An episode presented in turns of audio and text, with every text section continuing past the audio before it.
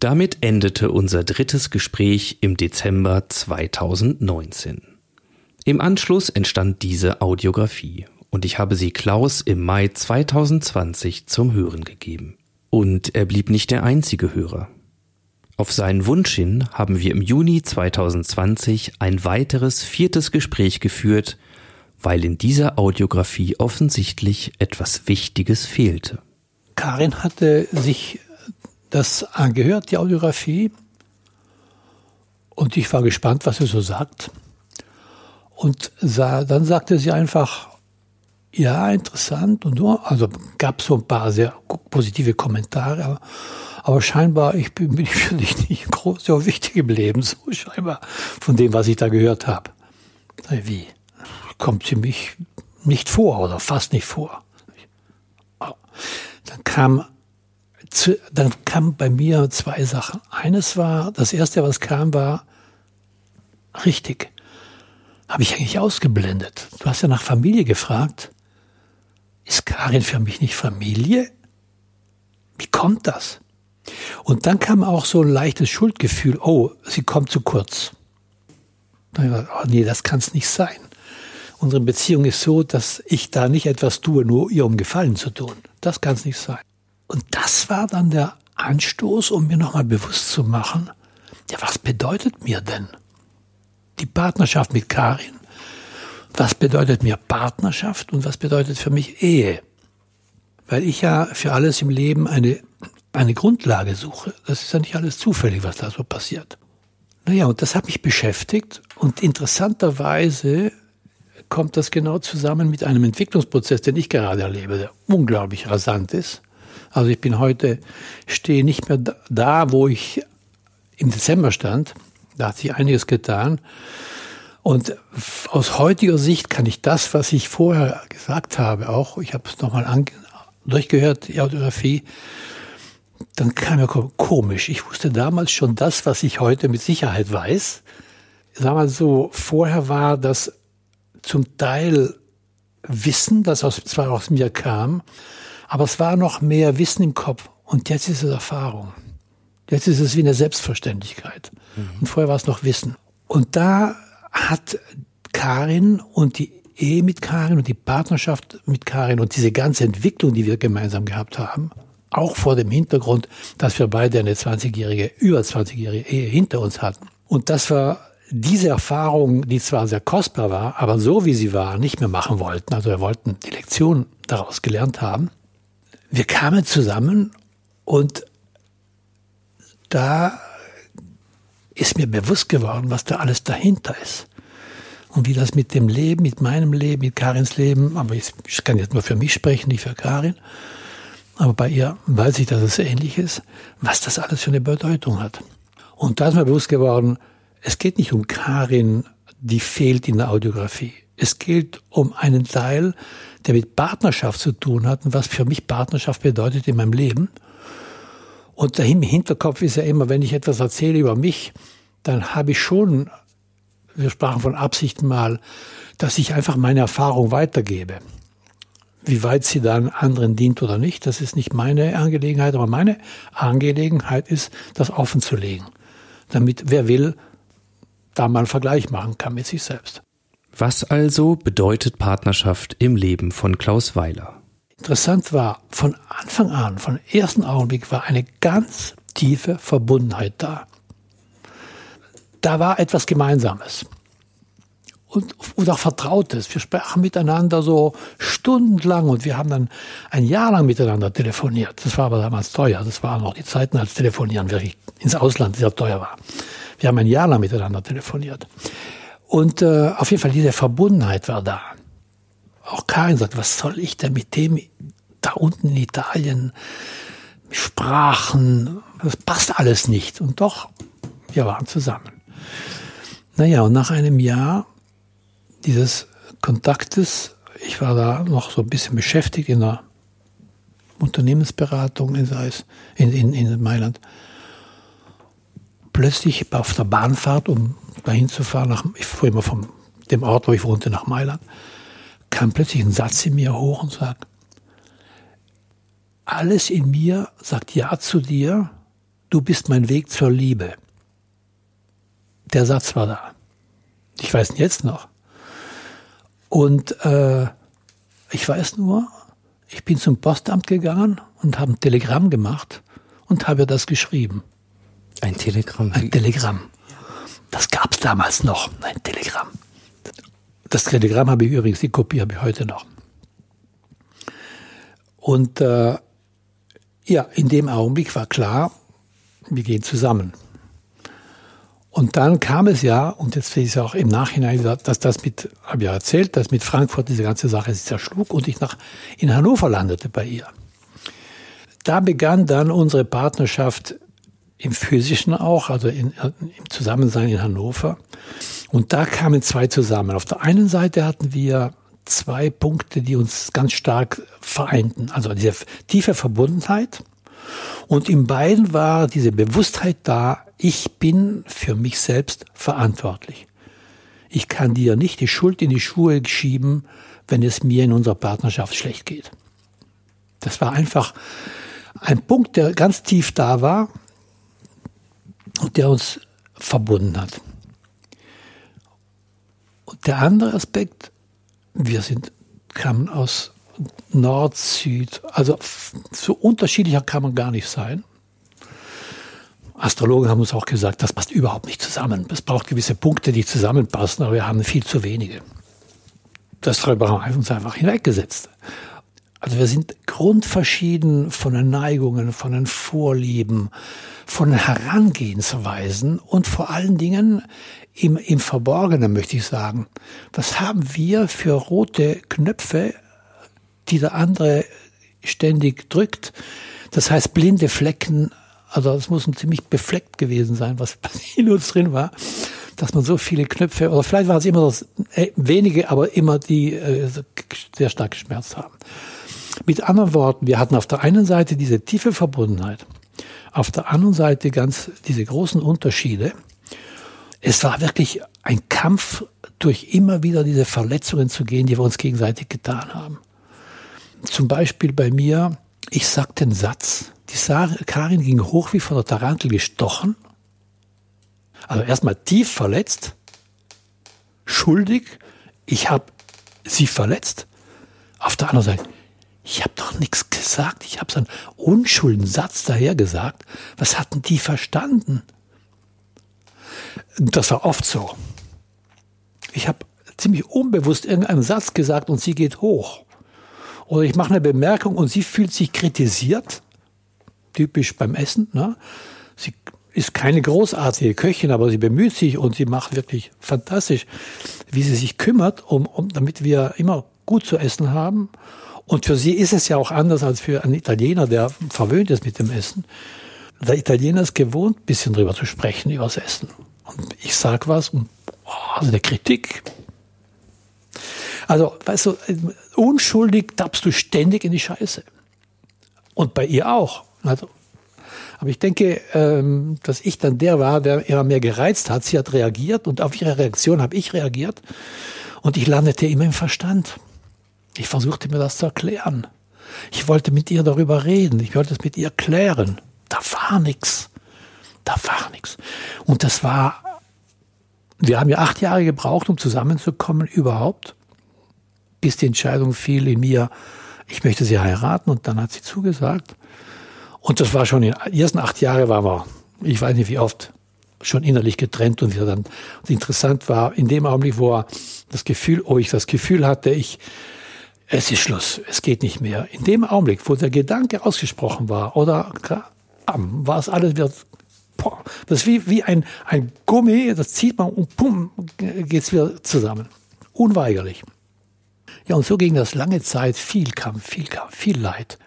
Und dann, äh, das war also die, die, die, die, die, die Erfahrung, die wir gemacht haben, die bis, bis, mal, heute hat sich das immer mehr geschwächt, bis Heute haben wir auch ganz, ganz vieles erkannt, was da dahinter ist.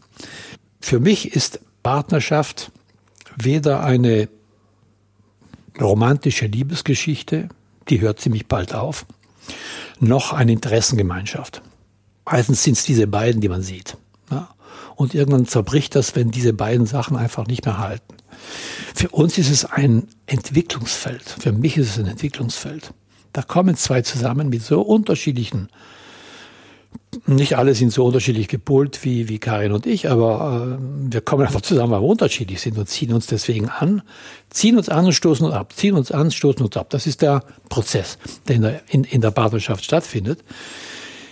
Für uns ist das ganz klar, der Hintergrund ist, es geht darum, dass jeder durch das Reiben mit dem anderen seine blinden Flecken entdecken, entwickeln und dieses Potenzial frei, freilegen kann. Und das ist ja auch die Grundlage, weswegen diese Verbundenheit dann auch da ist. Wir haben zusammen, wir, wir sind zusammen, weil wir uns gegenseitig unterstützen, uns zu entwickeln. Das heißt, der eine gibt dem anderen Stress, ja, Situationen, um sich zu entwickeln. Und das mag gar nicht so bewusst gelebt werden am Anfang, aber uns war das von Anfang an irgendwie bewusst ja, dass wir da miteinander was in dem Sinn zu tun haben.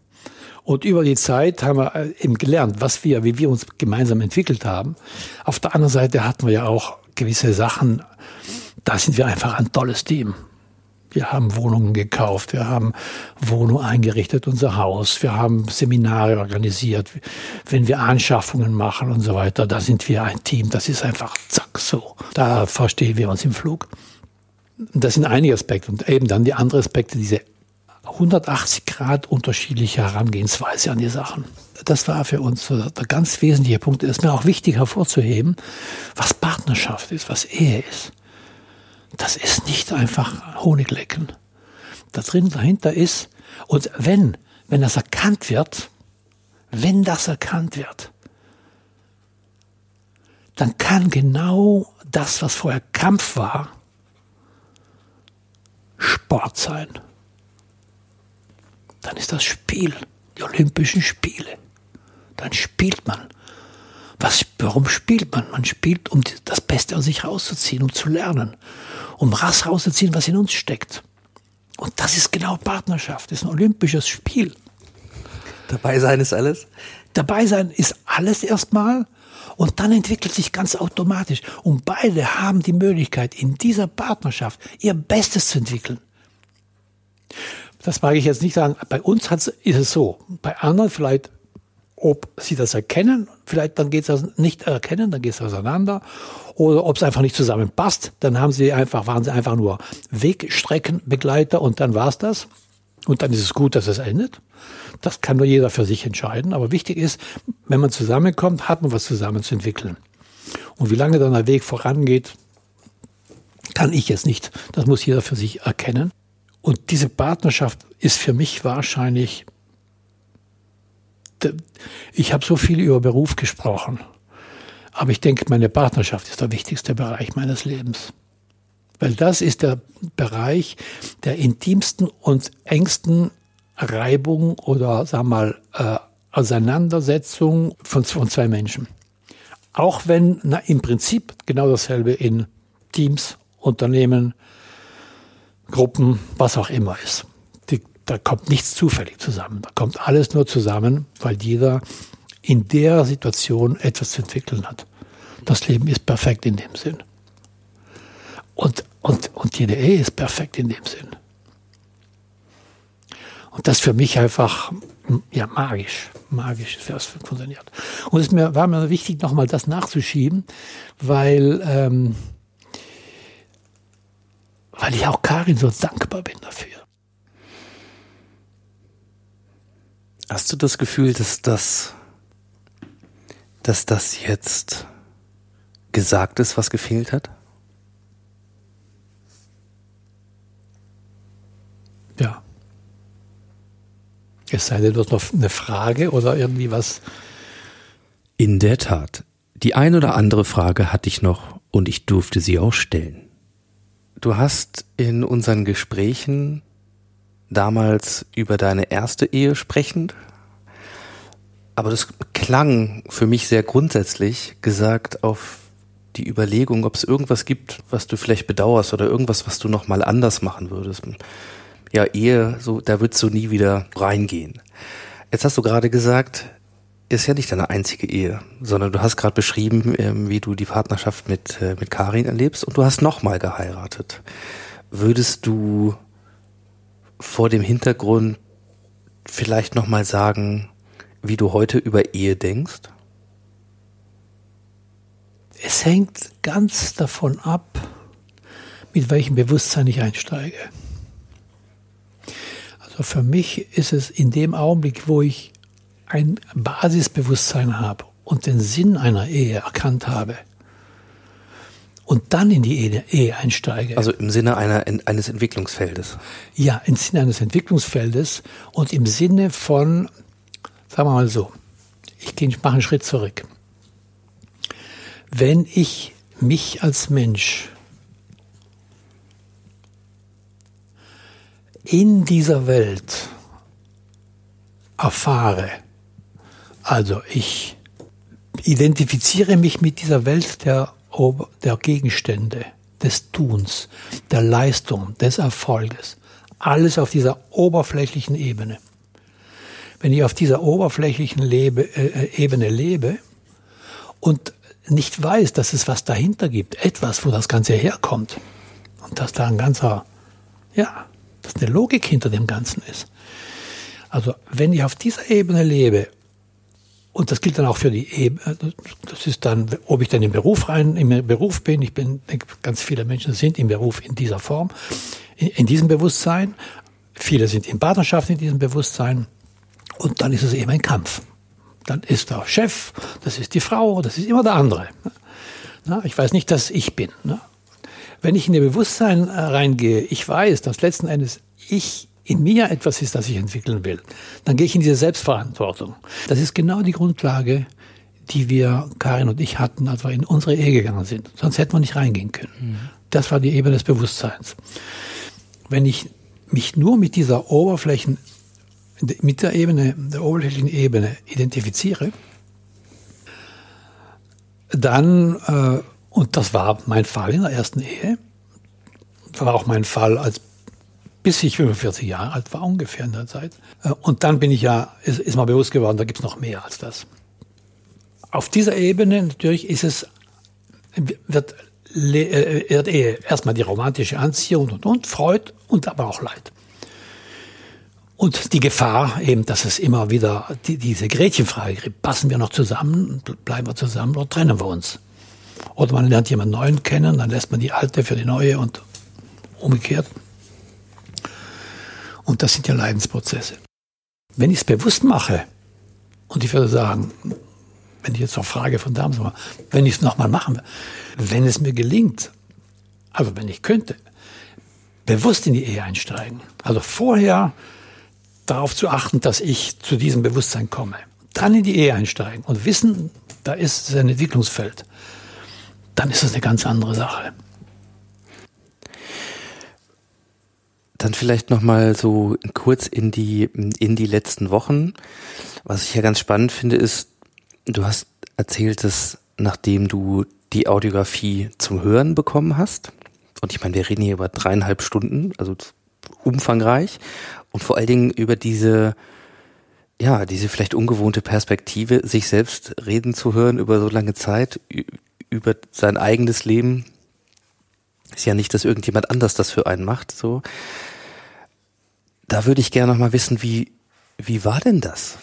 Also zum Beispiel, wie, wie hast du es dir angehört? Hast du dich einfach irgendwo ähm, in den Garten begeben und auf Play gedrückt oder so? Also ich meine, wie hast du es gemacht und, und beschreib doch noch mal ein bisschen, das interessiert mich einfach von der audiografischen äh, Ecke heraus. Wie ist denn das, wenn man das dann hört? Und du hast es ja mehr als einmal gehört. Also das erste Mal habe ich es gehört, während ich, ich habe ich hab mal jetzt in der Corona-Zeit einen eigenen Fitnessraum eingerichtet, als, also ein Coachinghaus im, im äh, Seminarraum, habe ich einen Fitnessraum eingerichtet und während ich mir da jetzt meine Übungen zurechtgemacht habe und gemacht habe, habe ich mir das angehört. Schön laut mit Lautsprecher. Und das ist interessant, dass mit Körperübung ich das noch besser höre, als wenn ich nur, nur höre. Mhm. Dann habe ich mir das einmal angehört Und das war so ein bisschen äh, mit Abstand befremdlich. Da mhm. spreche ich, da spricht einer. Und so mit, äh, mit einer gewissen Skepsis, mit einer gewissen, wie kann man sagen, kritischen Haltung. So. Also dir selbst gegenüber, was du da sagst. Hat mir gezeigt auch, wie ich mich noch nicht ganz annehmen kann. Ne? Also irgendwie so, hm, auch kritisch, naja, und dann sage ich, oh, da sind, da sind Sachen drin. Wenn die jemand hört, so, ich habe da einfach frisch von der Leber weggesprochen, mir überhaupt keine Gedanken gemacht, wer hört das, was denkt er sich dabei. Deswegen auch bei Karin, keine Ahnung, was das plötzlich, dass sie, sie gar nicht sich erwähnt fühlt. Das war der erste Durchgang. Und dann habe ich einen zweiten Durchgang, der war näher. Den habe ich mir schon besser anhören können. Ja, da war so, ich möchte sagen, die Patina, diese, diese, es war schon glatter, ich konnte es schon besser hören.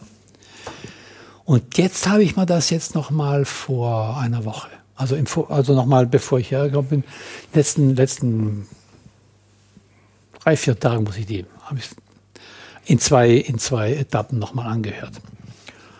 Und das fand ich richtig spannend. Also ich, also ich habe mich nicht mehr geschämt für viele Sachen, die sagen, so kann man die nicht sagen. Also bin ich richtig überlegt und ich bin da so wie in Kraut und Rüben reingesprungen und ungeordnet gemacht. Aber andererseits gefreut, ja, so war es für mich leicht und freudig, das zu machen. Hätte ich schreiben müssen, wäre es ein Leidenprozess gewesen. Also das stimmt alles so.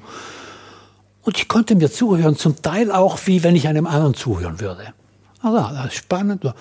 Oh, hast das gesagt? Hast, was hast du schon das erkannt? Das ist irgendwie wie nach, also wie wenn man, wie man einem Sohn zuhört und sagt, wow, der hat schon was drauf. und das war auch, es war lustig, das zu hören auch zum Teil. Und also es war nichts mehr an Ablehnung, nichts mehr an, oh, das könnte. Es war ganz klar, es ist imperfekt, es ist unsauber, da ist ganz vieles drin, was man beanstanden kann und so weiter alles okay, alles toll. Ich finde gerade diese Imperfektion, das ist das Natürliche. Wenn das schön, schön sauber und glatt wäre, wäre nichts. Dann würde der Verstand angesprochen. Aber hier, da, es ist irgendwie wie, wenn ich ein Bild anschaue, äh, äh, das meine Kreativität fördert. Das Bild ist nicht glatt und perfekt und so genau meine Vorstellung, sondern ich finde immer was Neues, was mich anstößt, in, in mir, in mich reinzugehen, was Neues zu sehen. Und ich denke, ich kann diese Audiografie noch mehrmals hören. Da werde ich immer was Neues draus hören. Also das sind die, die Etappen. Na? Und jetzt, so, jetzt ist für mich ist es klar. Also ist Scham ist keine Spur mehr. Neugierig und äh, ja, ich bin richtig froh und ich bin dir sehr dankbar. Das bin ich vom ersten Tag an bis, bis jetzt. Ja, ich denke auch, wenn ich das jetzt nochmal zurück äh, deine Frage aufgrund dessen, was ich vorher gesagt habe, äh, jedes Mal anhören ist für mich ein Entwicklungsprozess. Ich höre jedes Mal anders. Und das ist jedes Mal, sehe ich, dass ich eine andere Beziehung zu mir dadurch entwickelt habe. Und ich das denke, das ist für Autografien ganz wichtig. Dass man die Scham dass man diese kritische Haltung zu sich selbst verliert und sich immer mehr lieben lernt in seiner Imperfektion. In dem So-Sein, wie ich bin, mit dem nuscheligen Reden oft, mit der zu schnellen Sprechen, wo ich immer sage, ich muss langsamer sprechen. Und also ich habe so vieles zu kritisieren dran, aber das sind jetzt nicht mehr Sachen, die ich an mir kritisiere, sondern das sind Sachen, die ich verbessern kann, wenn ich gut zuhöre, aufpasse aber es hat mit mir nichts zu tun. Ich bin der Lernende und das ist der Lernstoff. Und ich verwechsle nicht mehr den Lernstoff mit mir. Sehr schön. Durch deine Hilfe und ich finde Audiografien super, super für diesen Entwicklungsprozess. Mhm. Und es ist ein neues Medium, weil mit Schreiben, man sagt ja Biografie schreiben und so weiter, aber wie du es vorher sagtest, mir war das zu schwer. Da hätte ich, wäre ich nicht rangegangen. Aber so hast du mir es ganz, ganz leicht gemacht. für diesen Selbsterfahrungsprozess. Ich weiß nicht, ob es in einer, ja, ob es in einer Kurzform geht, aber natürlich interessiert mich die Entwicklung seitdem. So, das heißt, wir haben bis einschließlich Dezember 2019 gesprochen. Jetzt haben wir Juni, also mhm. gutes halbes Jahr äh, vergangen seitdem. Du hattest am Telefon schon mal gesagt, dass, dass das, was gerade passiert, ähm, ja nochmal eine unglaubliche Entwicklung ist in, in dieser Zeit. Und du hast ja auch über viel gesprochen, ich dich gefragt habe, so was, ne, was liegt denn da noch, was hast du vor, hm. ne, was zieht dich gerade, was treibt dich so. Wenn wir schon hier zusammensitzen, dann fände ich es natürlich schön, wenn du mir noch mal ein bisschen erzählst, dir noch mal ein bisschen erzählst, was passiert denn gerade oder was ist an wichtigen Dingen hm. passiert jetzt bis heute. Ja, also ich kann dir sagen, einmal haben wir diese Arbeit gemacht. Dann kam ein auch weiterer Glücksfall, wenn wir so schön nennen wollen. Ich hatte mich zu einem Seminar angemeldet mit einer sehr, einer Person, die ich schon seit längerer Zeit, ich bin wieder mal eingeladen worden. Einfach so zufällig. Ähm, zu einem Seminar in Irland. Das hat dann nicht stattgefunden wegen Corona, also wurde das online gemacht, habe ich eine Woche Seminar gemacht und seit und dann haben wir drei Monate hintereinander danach jeden Tag eine Stunde mit dieser Person arbeiten wir. Wir arbeiten immer noch daran. Und das ist ein ganz tiefes Rangehen an sich selber. Und was ich dir sagen kann dabei ist, mir ist so vieles wie Schuppen von den Augen gefallen. Über das ganze Leben eine, ein, eine Erfahrung war, ich hatte ja in dieser Autografie gesagt, wie mir mein ganzes Leben lang dieser Aspekt Sicherheit, einen geschützten Rahmen zu haben, wichtig war. Und mit diesem Gedanken, ich brauche einen geschützten Rahmen, um wirksam zu sein, und der geschützte Rahmen war zum Beispiel auch die Rente, ne, wo ich gesagt habe, dann plötzlich ging es los, dass ich da diese Sicherheit. Ich habe diesen Gedanken nochmal ganz tief überprüft. Und das Gefühl dahinter, was das, ich bin in dieses Gefühl der Unsicherheit, dieser, es ist wahr wie, es ist wie ein Gefühl des, ich bin alleine gelassen, auf mich gestellt, diese Existenzangst, ich schaffe es nicht, mich ich schaffe es zwar auf der Oberfläche, aber innen mir ist immer noch dieser Gedanke, ich könnte jederzeit verloren sein, verloren gehen. Und dieses Alleine sein, dieses nicht dazugehören, wie ich gehöre nicht zu dieser Welt, ist ein Tod. Oder schlimmer als der Tod. Ich denke, das ist diese, das ist dieses Gefühl, das Leute in den Selbstmord treibt. Davon habe ich auch erzählt, dass ja da mehrmals dran gedacht hatte, vor vielen Jahren.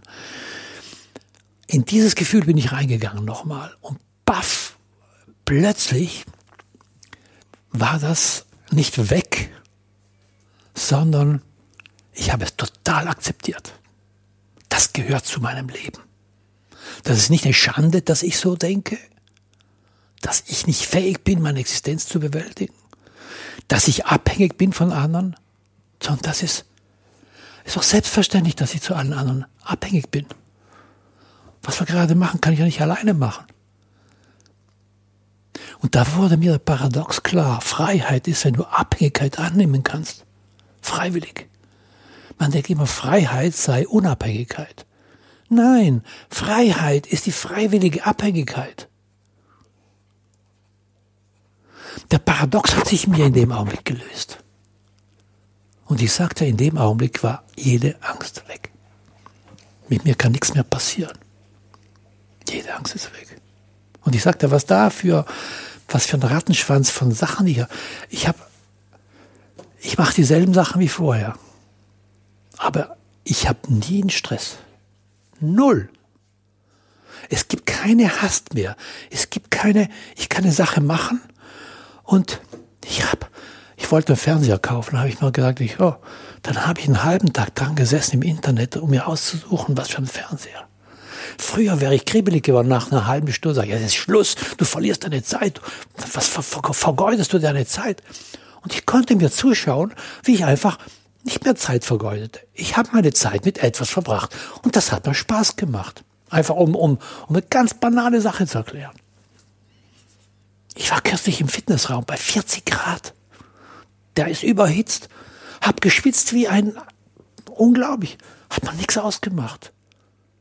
Da war keine Ungeduld. Ach, das ist zu heiß und jetzt muss er aufhören. Na, auf dem Ergometer da keine zehn Minuten oder na, hör jetzt auf. Nö, weiter. Und ich spüre, da ist nicht mehr in meinem Kopf. Das ist jetzt nicht immer immer konstant so, aber es kommt und geht, aber da ist jetzt eine Grundlage da. In meinem Kopf ist nichts mehr, ist kein Muss mehr da. Es ist kein Muss mehr. Und auch diese, auch die Beziehung mit der Karin, ein Beispiel. Wir waren mit einer Freundin vier Tage her, fünf Tage her, eine liebe Freundin eingeladen. Auch das, ich lade jetzt Freunde ein, einfach nach Hause. Sie sollen drei, vier Tage bei uns bleiben. Wenn sie ein bisschen in Schwierigkeiten sind, na, kommt zu uns, lasst euch gut gehen, wir haben da ein kleines Paradies, genießt das. Und die kamen und dann im Gespräch sprach ich ganz angeregt mit der Freundin und die Karin fühlte sich übergangen an einem gewissen Punkt. Weil sie wollte was sagen und ich mit meiner Art, ich bin einfach drüber gegangen, habe so ein bisschen überfahren. Und zum Glück ist Karin so sensibel, dass sie auch sensitiv, dass sie hat, dass er dann geplatzt ist. Und man sieht es ja, ja an. Ja, rot im Gesicht. Ich hätte sie überfahren. Ich weiß genau, früher hätte ich mich total schuldig gefühlt. Sag, ja, ich habe es nicht gemerkt, tut mir leid. Und oh, ich müsste das doch können. Ach ja, jetzt kann ich sehen, dass es da war. Aber keinen Schmerz und nichts. Dann habe ich gesagt, möchtest du darüber sprechen? Und da habe ich sie begleitet, in einer Work, diesen Schmerz anzuschauen. Es war ein ganz intensiver Prozess. Und ein paar Jahre konnte sich der Sache ploff auch das befreien. Ne? Also anstatt sie in dem Augenblick irgendwie oder mich schuldig zu fühlen, auch sie so beschuldigen, also so überempfindlich und so weiter, habe ich totales Mitgefühl gehabt und konnte sie begleiten und sie war, sie war, hat sich abgeholt gefühlt. Das hat uns wieder verbunden. Einfach solche Sachen passieren und mir ist klar geworden, wenn ich, je weniger ich mich mit dieser Oberfläche identifiziere, desto besser kann ich damit umgehen. Je mehr ich einer, auf einer tieferen Ebene zu Hause bin, das ist die Ebene der Vollkommenheit, dann ist man in dieser, dann ist die Unvollkommenheit, die Unperfektion, dieses Lernen, immer dazulernen, die Normalität, die Natürlichkeit. Wir sind in dieser Welt, weil sie imperfekt ist. Und wir kommen in dieser Welt, weil wir imperfekt sind. Und dieser Perfektionismus ist eine Verwechslung der Ebenen. Deswegen kann ich jetzt Mist bauen und es tut mir, es ist okay. Ich kann Mist reden und dann hört das jemand und sagt, ah, das ist so. Das war der Punkt, wo ich gerade stand in dem Augenblick. Aber ich bin nicht mehr der. Ich bin schon ein Stückchen weiter. Wir bewegen uns ja alle. Das fühlt sich so gut an. Kämpfst du noch? Nee. Kampf ist eine Verirrung. Ich habe einen Film im Kopf, den ich vor, vorgestern gesehen habe. Boah.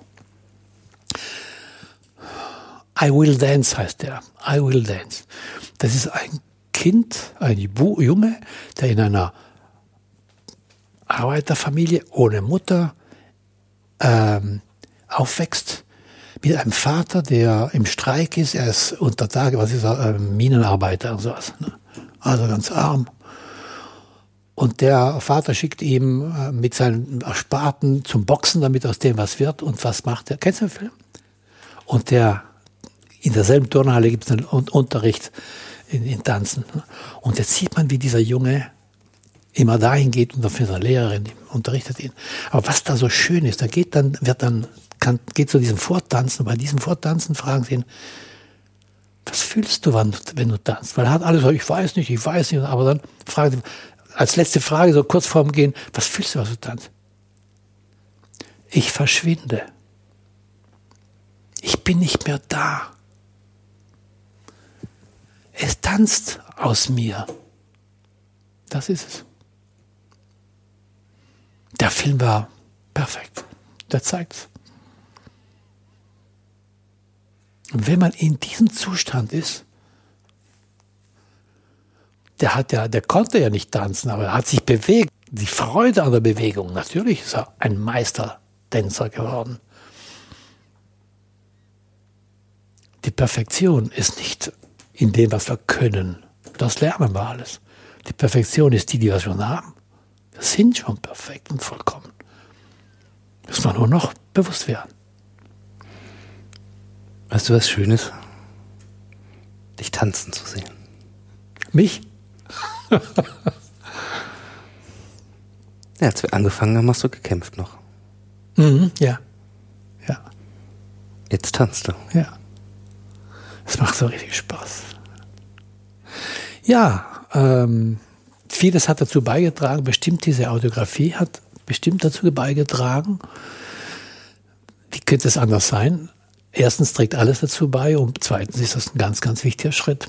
Also irgendwie nochmal Rückblick, also zurückzuschauen und so weiter. Mir ist klar, das habe ich ja nur für mich gemacht. Wenn andere davon was haben, okay, aber ich habe es wirklich, ich brauchte das, um mir zuzuhören, um mich mit mir in Verbindung zu setzen, um diesen Rost abzuschleifen, der, der zwischen mir und mir noch war. Das war übrigens an diesem Tisch hier. Ja, ja. Ah ja, da ist alles entstanden. Ne? Da ist, äh ja, vor, weiß ich nicht, knapp einem Jahr haben wir hier gesessen. Und ich habe dir davon erzählt und du hast gesagt, dass das etwas ist, was du dir vielleicht vorstellen könntest, mhm, ja. weil es eigentlich in geschriebener Form immer noch mal ja. ein Wunsch war. Ja. ja. So schließt sich das mhm. alles, ne? Da schließt sich der Kreis. Mhm.